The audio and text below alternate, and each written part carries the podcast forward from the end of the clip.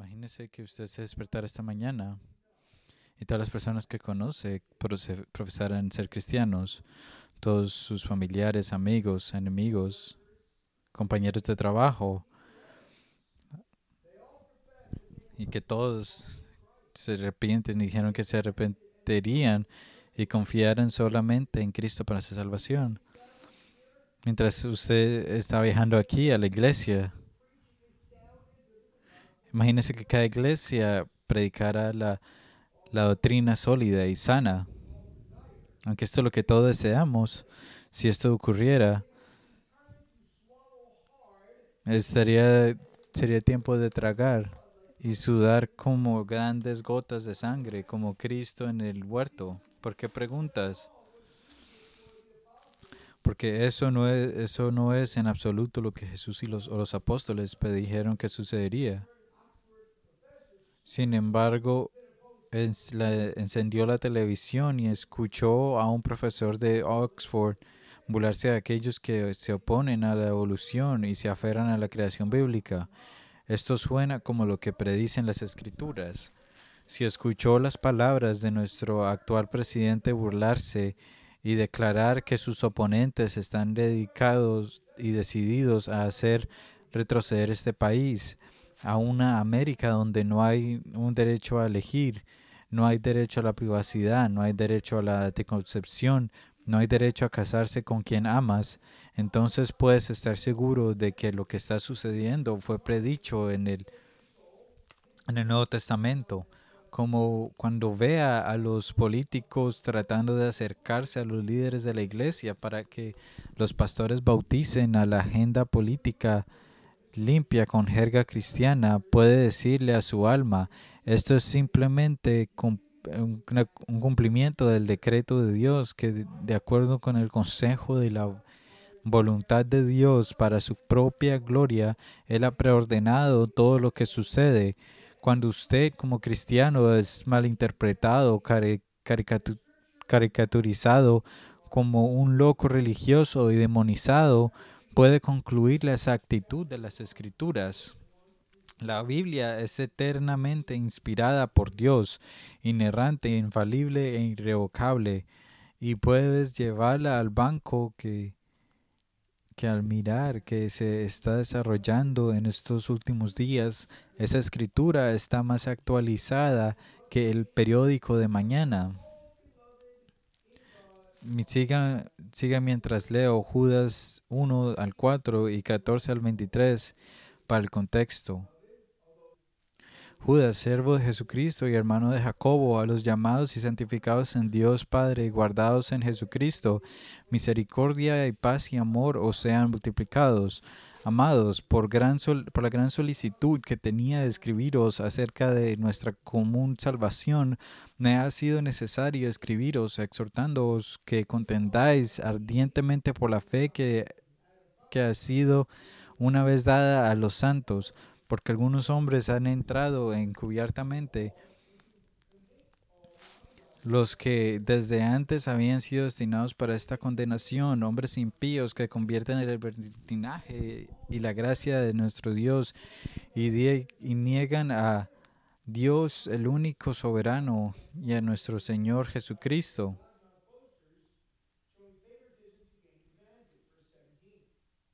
Ahora vamos a leer el verso 17. Pero vosotros, amados, tened memoria de las palabras que antes fueron dichas por los apóstoles de nuestro Señor Jesucristo, los que os decían que en el postrer tiempo habrá burladores que andarán según sus malvados deseos. Estos son los que causan divisiones, los sensuales, que no tienen al Espíritu. Pero vosotros, amados, edificándoos sobre vuestra santísima fe, orando, obrando en el Espíritu Santo, conservaos el amor en el amor de Dios, esperando la misericordia de nuestro Señor Jesucristo para la vida eterna. Y algunos que dudan convencerlos, a otros salvar, arrebatándolos del fuego, y de otros tener misericordia con temor, aborreciendo aún la ropa contaminada por su carne y a aquel que es poderoso para guardaros sin caída y presentaros sin mancha delante de su gloria con gran alegría, al único y sabio Dios, nuestro Salvador, sea gloria y majestad, imperio y potencia, ahora y por todos los siglos. Amén. Ahora, tácticas de contienda para tiempos apóstatas. Tengo tres puntos para resaltar. Punto uno, recuerda las escrituras. Punto 2. Reconoce a los burladores. Punto 3. Reconoce a, los las estrategias de los burladores. Verdad, la verdad central que Judas administró previamente una reprimienda mordaz y una revisión de las características de los apóstatas. Judas es conocido por haber escrito su fuerte denuncia de los falsos maestros. Por lo tanto, muchos estudiantes de las escrituras creen que su carta transmite un mensaje esencialmente negativo y solo se aplica a los cristianos comprometidos en sus ministerios enfocados en discernir las falsas enseñanzas. Quizás después de leer Judas 5 al 16, uno podría tener la impresión de que Judas no hace más que criticar y condenar a las personas que enseñan doctrinas incorrectas y llevan una vida impía. Sin embargo, nada podría estar más lejos de la verdad para aquellos que leen el contexto de la carta de Judas en versículos 1 al 4, que claramente comunica que su carta no fue escrita para los falsos maestros, sino más bien escrito para cristianos fieles. La sección negativa las noticias deben leerse y verse a luz del propósito más amplio del que habla en los versículos. Y ahora Judas cambiará de marcha mientras continúa con su carta. Punto número uno, recuerda las escrituras. Pero ustedes deben recordar, amados, las predicciones de los apóstoles de nuestro Señor Jesucristo. Mi versión dice, pero ustedes, amados, recuerden las palabras que fueron dichas antes por los apóstoles de nuestro Señor Jesucristo. Judas con comenzó su carta en el versículo 3 con un llamado espiritual a las almas, a las armas para luchar por la fe. Como un hábil estratega militar, trazó el campo de la batalla, señaló la posición, los rasgos y las tácticas del enemigo. Ahora se vuelve a y habla los cristianos que han de ser buenos soldados de Cristo Jesús y pasa de la advertencia a la exhortación directa. Él da seguridad a los lectores acerca de las garantías dadas por Dios que acompañan al pueblo de Dios. Pero vosotros, anteriormente Judas habló de los falsos maestros y los identificó en el verso 8 como estos hombres y ellos, y luego otra vez dice ellos, y luego en el verso 12 dice estos hombres, y luego en el verso 14 dice estos. Y luego en el verso 16 dice estos. Y eh, luego de repente en el versículo 17 su tono cambia a pero ustedes. Pero y él escribe un cambio significativo de la trayectoria, una nueva dirección, aunque vuelve por un momento a estos en el verso 18, aquí en los versículos 17 y 20 dice, pero vosotros, se nos dirige sobre cómo contender y sobrevivir en tiempos de apostasía. Mucho de lo que Judas escribió antes en el verso 17, del verso 17, era indicativo, declaraciones de la verdad que se necesitaba ser realizada y entendida. Pero ahora pasa a los imperativos, los mandamientos, el llamado y la acción, al llamado del de levantar las armas y de esta pequeña milicia espiritual del pueblo de Dios, instruyéndolos sobre cómo luchar por la fe. Dice, pero Dios, en un sermón de Martin Louis Jones, un predicador que Bob Gypsy mencionó en el de vez en cuando expone en Efesios 2 del 1 al 10 sobre el contexto de la transición de Pablo del pecado a la salvación, diciendo, brilla diciendo brilla una gran esperanza con solo dos palabras, pero Dios. Estas dos palabras surgen, sugieren esperanza para el pecador en un mundo que está muerto en delitos y pecados. Pero Dios, que es rico en misericordia por el amor que, con que nos amó, aun estando nosotros muertos en nuestros pecados, nos dio vida juntamente con Cristo. Por gracia sois salvos a través de la fe. Luego vuelve a los versículos 1 y 3 para desglosar nuestro estado pecaminoso como hijos de desobediencia, muertos en pecados, hijos de ira ante Dios. Y luego dice, pero Dios, pero Dios es la esencia y definición del Evangelio, pero Dios lo cambia todo. No tenemos un pero Dios, sin embargo, tenemos un eco de Él con pero tú. Esto marca un punto de reflexión, de inflexión de la epístola de Judas que se señala a las personas hacia el discipulado y Judas dice, pero vosotros, dos veces en los versículos 17 y 20, pero Dios le costó a Cristo su propia vida y debe traducirse en pero vosotros, que te costará tu vida, nuestra vida. El cristianismo no debe ser una vida libre y de costos y sin dolor. Tomaré la gracia y las bendiciones de soportar las pruebas y la persecución. En Lucas, Jesús habló del costo del discipulado, el costo de seguirlo a costa de la propia vida, pero Jesús tomó el, tuvo el nervio del costo relacional, especialmente el de la familia, así como el costo individual, que era llevar su propia cruz y seguirlo a Él. El costo del discipulado no se predica desde muchos púlpitos, Muchas iglesias se manejan como negocios religiosos y espectáculos de perros y ponis y que producen adeptos sin compromiso, débiles de rodillas, con un evangelio sin Cristo que no ha permitido su salinidad. Las reuniones de, las iglesias donde muchos reformadores una vez tronaron la palabra soy hoy unos pozos negros liberales religiosos. Gran parte de la predicación actual contiene un borde tan desfilado que no puede cortar mejor el corazón que un cuchillo de mantequilla puede cortar un bistec. El Evangelio eh, del sentirse bien y la prosperidad o la justicia social es lo que Pablo llamó otro Evangelio. Lo que se necesita hoy es la palabra que Dios brille y resuene donde desde los púlpitos para, para producir una iglesia fuerte, vibrante, que avance, que avance e intransigente, intransigente adelante soldados de Cristo.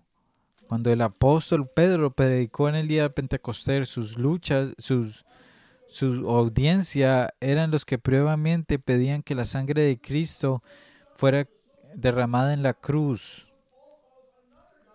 porque fueron cortados en el corazón como un cuchillo de carnicero que apuñala, corta y rebana repentinamente en el corazón y la, y la convicción del pecado y la, y, y la extrema necesidad de arrepentimiento. Y Pedro añadió, el pero vosotros, ordenándoles arrepentirse para el perdón de sus pecados. Judas 4 nos habla de ciertas personas que se han infiltrado inadvertientemente, impíos que han convertido en libertinaje la gracia de nuestro Dios y niegan a nuestro único Maestro y Señor Jesucristo. Estos son los apóstatas, los desertores de la fe. No están fuera de la iglesia tratando de colarse, ya se han colado en la iglesia sin ser notados, y Judas continúa contándonos sobre ellos.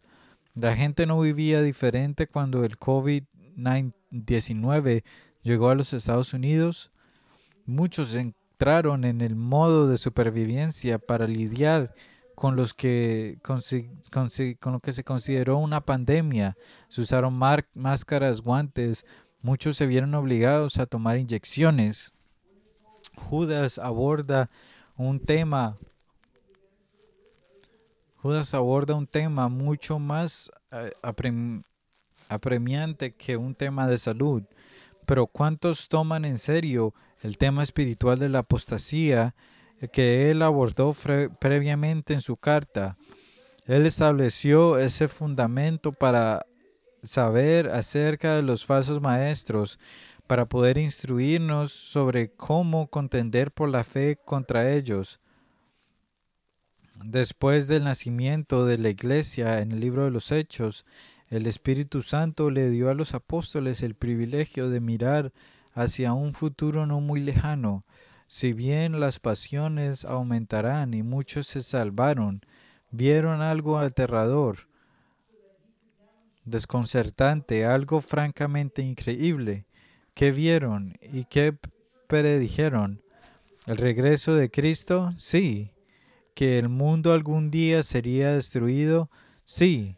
¿Juicio final sobre todos los, sobre los judíos? Sí. ¿Que, sería serían llevados a la gloria y recompensados? Sí. ¿Que habría un cielo, tierra y una, un cielo nuevo y una tierra nueva? Sí, que el Evangelio sería predicado hasta los confines de la tierra, que la iglesia crecería y florecería, que la novia de Cristo lo adoraría ante su trono diez mil veces sí. Pero además de todo eso, había una realidad bastante impensable, inimaginable, inexplicable y extravagante que predijeron los apóstoles. Vieron que algunos, no todos en la iglesia visible, se apartarían de la verdad, que se pervertirían en su comprensión de las escrituras y abandonarían el Evangelio y abandonarían a Cristo. Habría aquellos que verían, olerían y actuarían como ovejas, pero dentro de este, pero de por dentro en realidad eran lobos rapaces. Amados de Dios, Recuerden las predicciones de los apóstoles. Cuando Judas les pide a sus amados lectores que recuerden lo que dijeron los apóstoles, no les está pidiendo simplemente que realicen un ejercicio mental o que crezcan en el asentamiento mental. Él está dando un resumen de las advertencias pronunciadas por Pablo, Pedro y Santiago, y quiere que sus lectores recuerden sus palabras porque la escritura es donde uno debe buscar la verdad. Debe ser el filtro utilizado por el cual por el cual todas las opiniones dadas y deben ser pasadas o ser rechazadas y les y, y es el árbitro final en todo lo relacionado con la fe y la práctica. Hay muchas cosas que a las escrituras nos recuerdan y nos eh, imploran que recordemos como en Deuteronomio 4, Moisés se dirige a una nueva generación de israelitas como si hubieran estado con él en el monte Sinaí, llamándolos a recordar lo que allí pasó con el humo, los truenos y los relámpagos, como se, le, cómo se dio la ley de Dios y las tablas de piedras de los mandamientos que fueron traídos de aquel monte por Moisés. Solamente ten cuidado y guarda tu alma con diligencia, para que no te olvides de las cosas que tus ojos han visto, ni se aparten de, ni se aparten de tu corazón todos los días de tu vida. Dalas a conocer a tus hijos y a los hijos de tus hijos. Debían recordarlos y enseñárselos a sus hijos Debían instruir sus mentes, involucrar sus emociones y desafiar su voluntad de vivir con valentía para el Señor. Mamá y papá son ustedes. Enseñan las escrituras a la perfección a sus hijos a través del catecismo o el servicio familiar. Si no, si no disipulas a tus hijos, el mundo con gusto lo hará por ti y los adoctrinará, adoctrinará en la impiedad.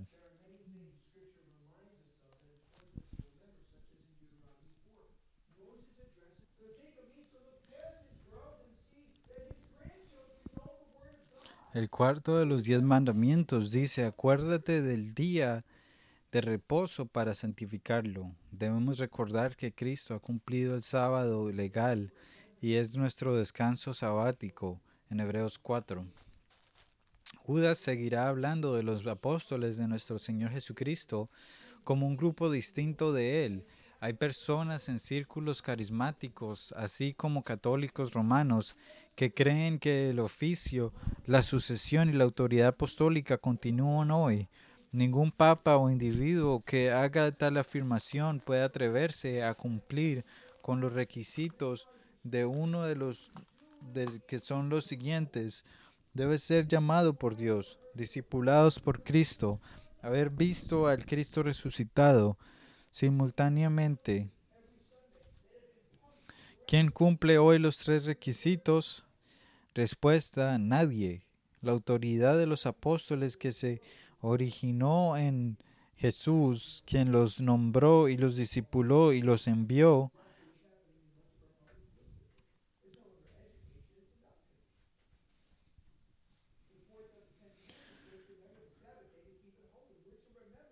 en Jesús quien los nombró, los discípulos, los discipuló y los envió.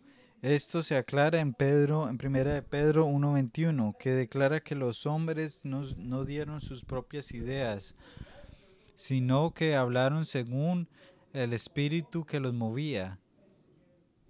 Así como en Efesios 2.20, ya que las palabras de los apóstoles tienen autoridad junto con las de los profetas, y son el fundamento de la iglesia. está edificada sobre Cristo mismo, siendo la principal piedra angular. Sus palabras son escritura. Nuestras palabras, a menos que estemos citando escritura, no son escritura.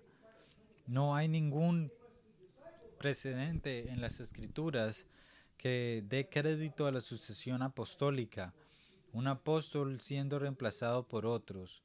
Aunque los católicos elegirán a Matías, elegirían a Matías para reemplazar a Judas, eso fue simplemente reemplazar a un líder limpio, impío por uno piadoso. No hay autoridad apostólica transferida a un magisterio de enseñanza. Más bien, la autoridad apostólica a la que Judas hace referencia de los apóstoles reales era real y vinculante para la iglesia primitiva, pero también real y vinculante para nosotros hoy. Debemos someternos, someternos a sola escritura, solo las escrituras. Cuando se le pidió que se retractara, Martín Lutero dijo que su corazón estaba ligado únicamente a las escrituras. Esta palabra debe ser nuestra determinación, nuestro testimonio, pero ¿es el tuyo? Pedro en su epístola dijo que venían los falsos maestros. Judas dice que están aquí. Segunda de Pedro 1, 12 al 15 dice, por lo tanto, siempre tengo la intención de recordarte estas cualidades, aunque las conozcas y estés establecidos en la verdad que tienes. Me parece bien mientras que estoy en este cuerpo despertaros como recordatorio, sabiendo que el despojo de mi cuerpo será pronto, como le me lo dijo el Señor nuestro, nuestro Cristo Jesús. Y haré todo lo posible para que después de mi partida podáis recordar estas cosas en cualquier momento. Hebreos 13, 7 dice, acordaos de vuestros líderes, los que os hablaron la palabra de Dios Considere el resultado de su forma de vida e imite su fe. También debemos recordar la mesa del Señor, en comunión proclamando su muerte, sepultura y resurrección hasta su inminente regreso que Judas destaca en el verso 14.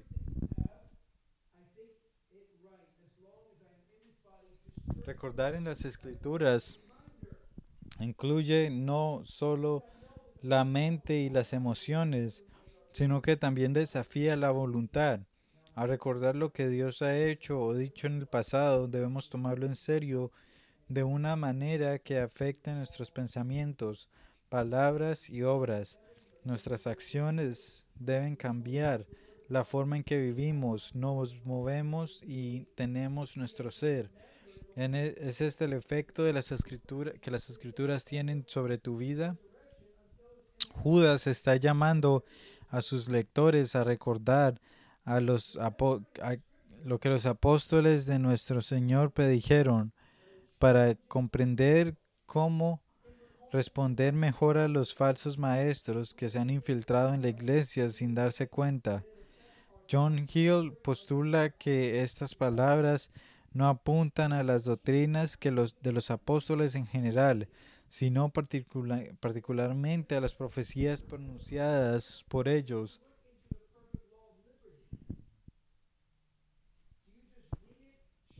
como por los apóstoles Pablo y Pedro, sobre el surgimiento de falsos maestros, y eran dignos de consideración.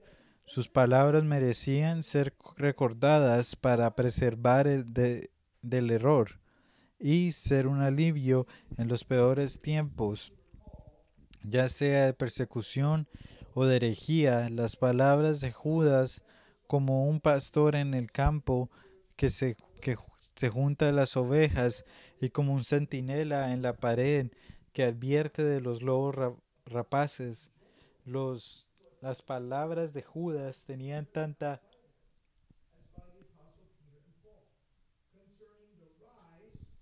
autoridad como el resto de las escrituras Judas se distingue junto con todos los verdaderos maestros de la palabra de Dios, de los falsos maestros, y para mostrar que tenía un punto de vista piadoso con respecto a ellos, advirtió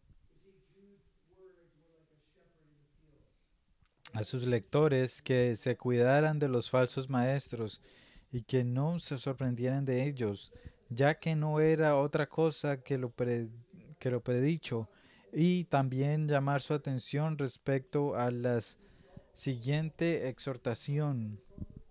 La autoridad y confiabilidad de los apóstoles para predecir cualquier cosa se deriva de su relación con el Señor mientras caminaba entre ellos y les enseñaba en privado y cuando escuchaban públicamente a Cristo enseñar a las multitudes.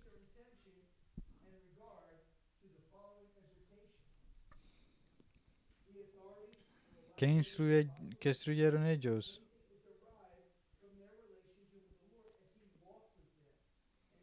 ¿Qué instruyeron ellos y qué predijeron? Eso me lleva al punto número dos. Reconocer a los burladores.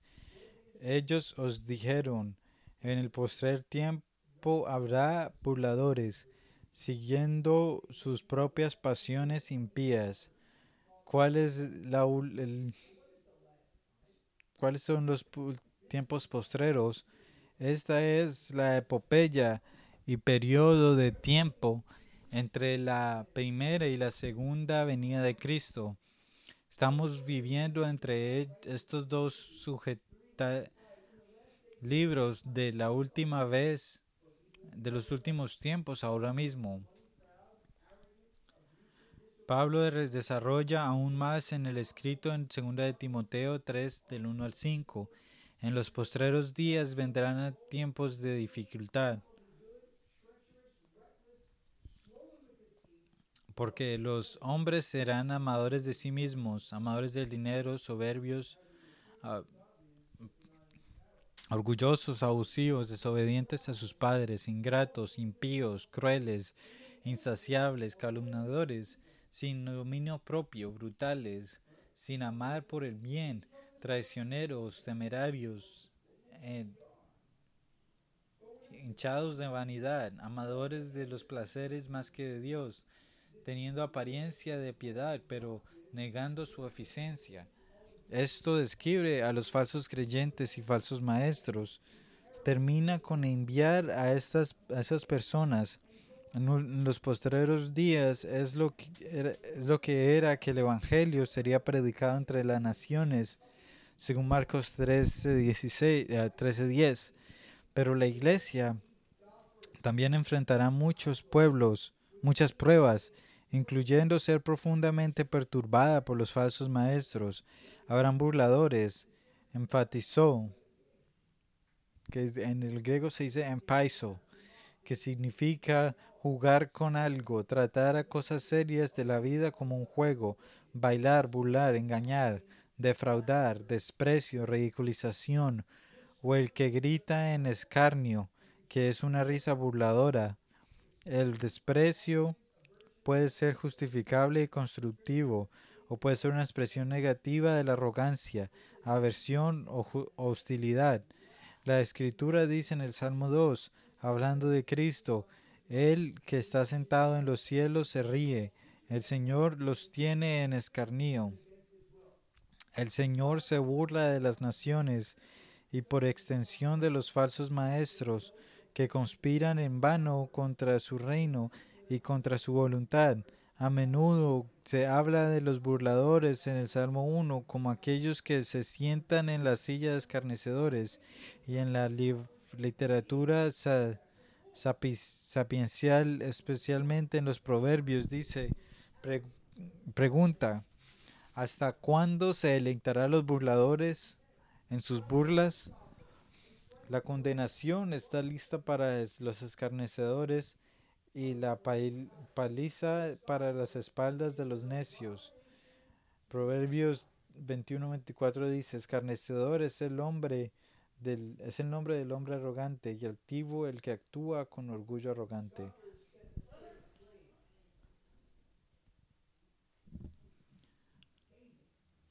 Proverbios 29.8 también dice, los escarnecedores prenden fuego a la ciudad, pero los sabios apartan la ira. El que corrige al escarnecedor recibe injuria y el que reprende al impío injuria también. No aprendas, no reprendas al escarnecedor, no sea que te odie, reprende al sabio y te amará. Los sabios reciben reprensión mientras que los burladores no. Me acuerdo de esto cada vez que predicamos el Evangelio en el, en el hospital de, de, aborto. La última vez que un hombre dijo no tenemos, que no tenemos derecho a hablar sobre un tema de mujeres, pero de alguna manera él, otro hombre, percibió el problema de la mujer, que eso huele a contradicción. Cuando le dije que Dios que hizo a la mujer y habló sobre el tema, entonces su burla fue que los hombres escribieron la Biblia. Le pregunté si los hombres alguna vez podrían escribir cosas verdaderas como un certificado de nacimiento o su licencia de conducir. Sin embargo, simplemente continuó burlándose y suprimiendo la verdad de Dios en su injusticia. Segunda de Pedro 3, de 2 al 4 dice, del mismo modo que Judas, que os acordéis de las predicciones de los santos profetas y del mandamiento del Señor y Salvador por medio de vuestros apóstoles, sabiendo ante todo esto que en, en los últimos días vendrán burladores con burlas, siguiendo sus propios deseos pecaminosos Dirán, ¿dónde está la promesa de su venida? Pedro dice que vienen, Judas dice que están aquí. Esto no es un simulacro de incendio, este es el fuego. Fíjate de los que se burlan, ellos que se burlan de lo mismo de lo que habla Judas en el versículo 14, de la venida de Cristo como juez. Cálatas 6:7 dice, no os engañéis, Dios puede ser burlado. Dios no puede ser burlado, porque todo lo que uno sembrare, eso también segará. Su burla eh, de Cristo será su perdición y ya que Él se vengará por completo de estos impíos, estos burladores, se ríen con, con escarnio de la promesa del regreso de Cristo. Pero el Salmo 2 nos dice que el Señor mismo se ríe con escarnio de ellos. Aquí algunas advertencias, hay algunas advertencias adicionales. Los profetas de Dios fueron objeto de burla a lo largo de las escrituras. El profeta Jeremías se convirtió en el hazme reír de todos los pueblos y fue objeto de sus escarnios todo el día. Lamentaciones 3:14. Nehemías fue burlado por sus enemigos. En Nehemías 2:19, Eliseo fue burlado por los jóvenes de Betel. Segunda de Reyes 2:23. En el Nuevo Testamento nadie fue más burlado que nuestro Señor por Herodes y sus soldados en Lucas 23:11, por los soldados romanos, Marcos 15:20 y Lucas 23:36, por un ladrón en la cruz, Lucas 23:11 y 39, y por los líderes judíos que se que pasaron por la cruz, Mateo 27:41. El odio a Dios en los corazones de los burladores vomitó como una cloaca abierta sobre sus seguidores. Pablo, quien en su tiempo fue un escarnecedor, se convirtió a Cristo y por lo tanto se burló de los filósofos de Atenas cuando predicó sobre la resurrección en Hechos 17:32. El espíritu de burla continúa hasta el día de hoy contra todos los que confían en el Señor y su palabra contra todos los que confían en Cristo como el único Salvador y camino de la salvación. Mateo 7, 15 16, guardaos de los falsos profetas que vienen a, a vosotros con vestidos de ovejas, que por, por dentro son lobos rapaces, por sus frutos lo conoceréis. Mateo 24, 11, y muchos falsos profetas se levantarán y engañarán a muchos. Hechos 20, del 29 al 31, Pablo advirtió, yo sé que después de mi partida entrarán en medio de vosotros lobos feroces que no perdonarán al rebaño, de, y de entre vosotros mismos. Esto es similar a aquellos que no deslizan sin darse cuenta, se levantarán hombres hablando perversidades para arrastrar a los discípulos tras ellos. Por tanto, velad, recordando que durante tres años no cesé de noche ni de día de amonestar a todos con lágrimas. Primera de Timoteo 4, el 1 al 3 dice Pablo, ahora bien, el Espíritu dice expresamente que en los posteriores tiempos algunos apostatarán de la fe, entregándose a espíritus engañadores y a doctrinas de sus demonios por la falsedad de los mentirosos cuya conciencia es chamuscados que prohíben el matrimonio y exigen la abstinencia de alimentos que Dios creó para ser recibidos con acción de gracias, por lo que creen y conocen la verdad. Y segunda de Pedro 2, el 1 al 4 dice, pero también se levantarán falsos profetas entre el pueblo, como habrá entre vosotros falsos maestros, que instrucción encubiertamente herejías destructoras, y negarán al maestro que los rescató, atrayendo sobre sí mismos destrucción, y muchos seguirán a su sensualidad, y por causa de ellos será blasfemado el camino de la verdad y en su avaricia se explotaron con, con palabras falsas. Su condenación desde hace mucho tiempo no está ociosa y su destrucción no está dormida. Puedes reconocer las herejías destructivas como los falsos evangelios y puedes luchar contra ellos en el estadio de los Yankees había entre 30 y 50 mil cristianos profesantes que fueron a ver a Joel Austin. Y eso es solo una fracción de nuestra ciudad. en nuestro propio patio trasero. Si te pregunto, ¿puedes contender contra aquellos que postulan la justicia infundida que los que que los que creen supuestamente esto obtienen el bautismo de infantes contra la justicia imputada, la justicia de Cristo recibida por fe? ¿Podrías contender?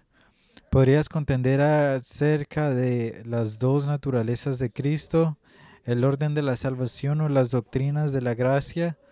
Estas son las doctrinas con las que equipamos a los santos durante la escuela dominical y el estudio bíblico de los martes y los grupos de discipulado.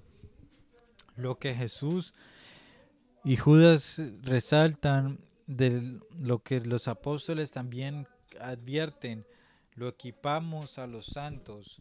Cuando el hermano Nick se sintió mareado y fue al hospital solo para descubrir que tenía una infección una afección cardíaca. Se lo tomó a la ligera. De ninguna manera. Nos, amados, ¿qué tan en serio toman estas advertencias espirituales y hasta el punto en que los mueve a venir a equiparse para poder contender? Tanto los nuevos conversos como los santos experimentados no deben ser sorprendidos por sus tácticas, sino que deben conocer las tácticas que deben contender para los tiempos de la apostasía.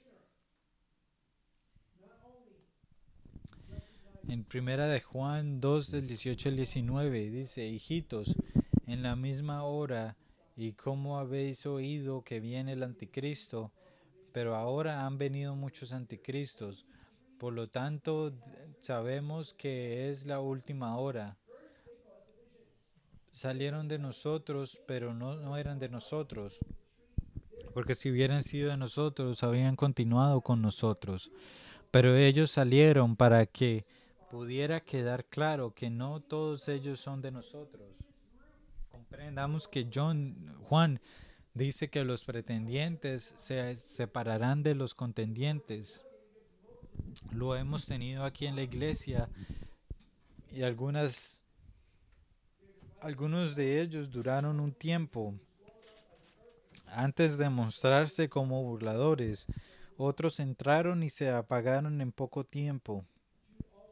Judas resume y resume o da las notas claves que de la palabra de los apóstoles y dice a los amados santos de Dios que deben recordarlas para reconocer a los escarnecedores, animándonos y amados como los amados santos, que no se turbe nuestro corazón, no nos preocupemos porque paradójicamente podemos convertir la presencia de falsos maestros en nuestro aliento, sabiendo que los decretos de Dios son su propósito eterno, según el consejo de su voluntad, por la cual para su propia gloria ha predestinado todo lo que sucede.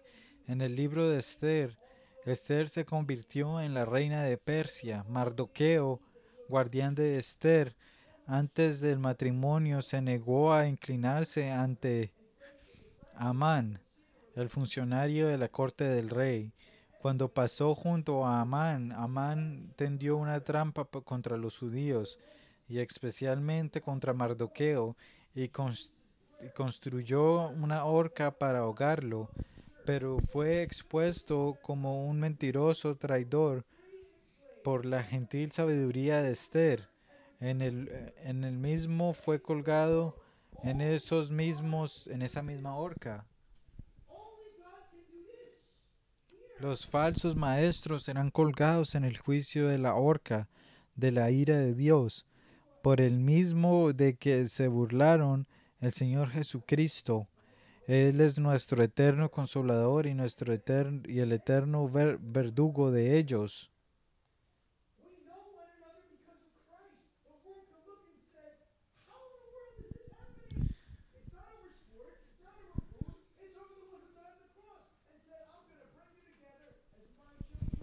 Y ahora no solo debemos reconocer a quienes son los burlantes, sino que debemos reconocer a las estrategias de los burladores.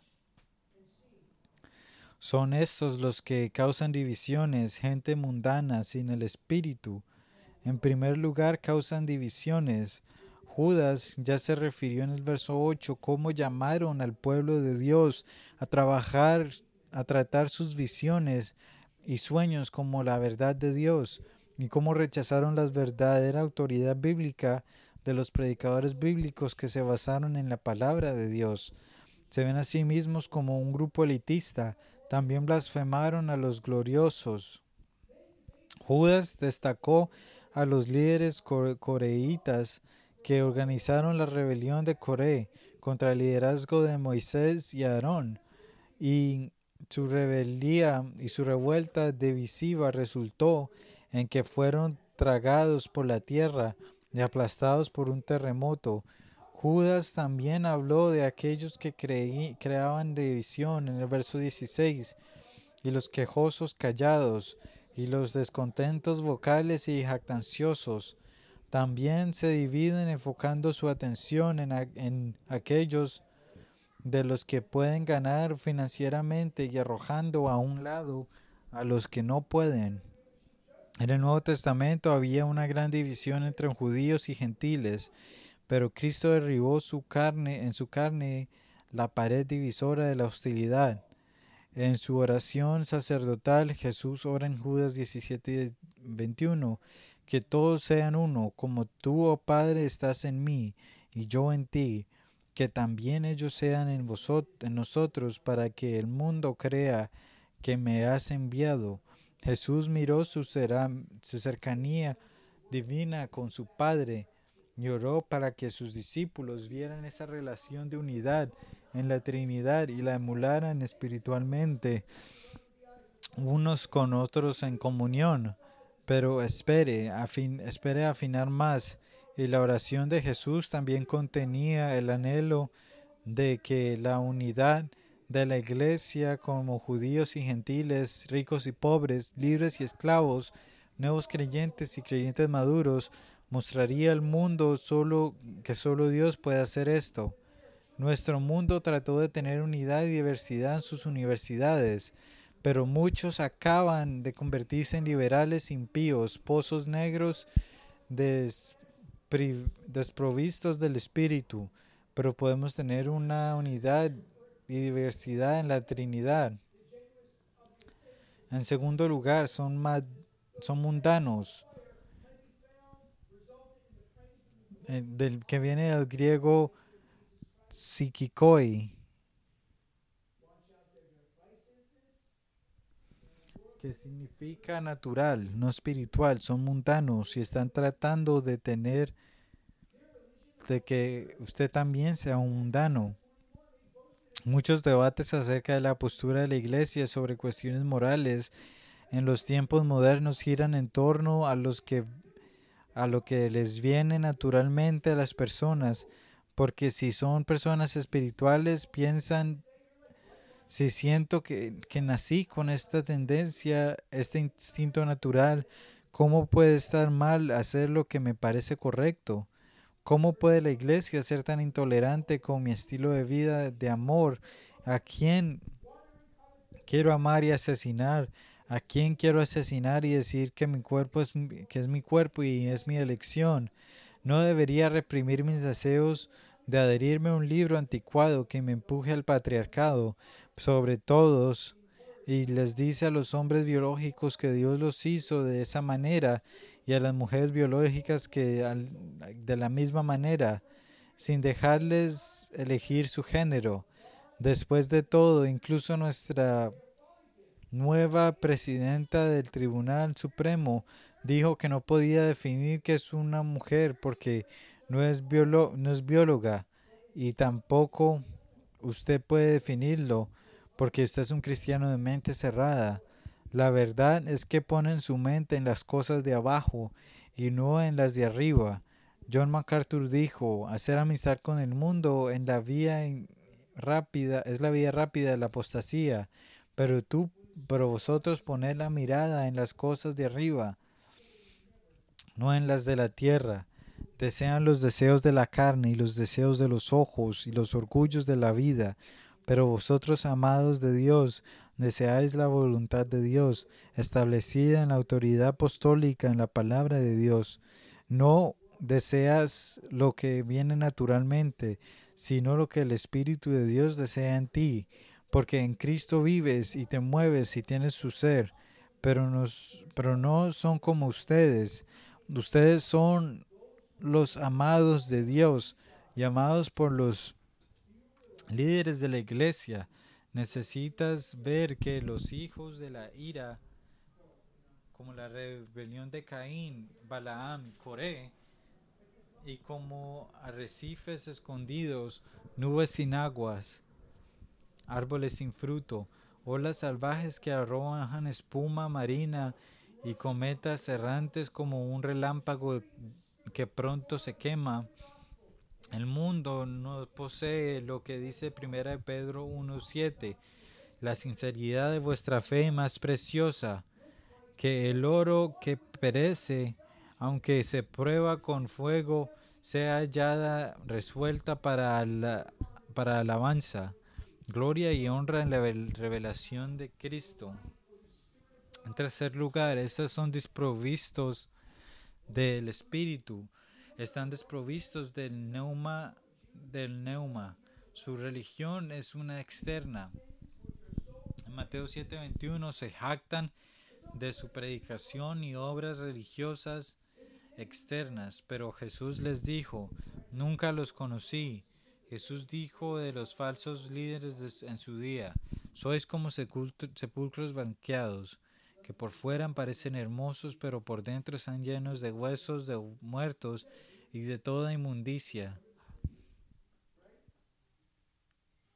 En los versos 12 y 13, Judas los llamó árboles sin frutos, dos veces muertos, desarraigados, cometas errantes que se queman.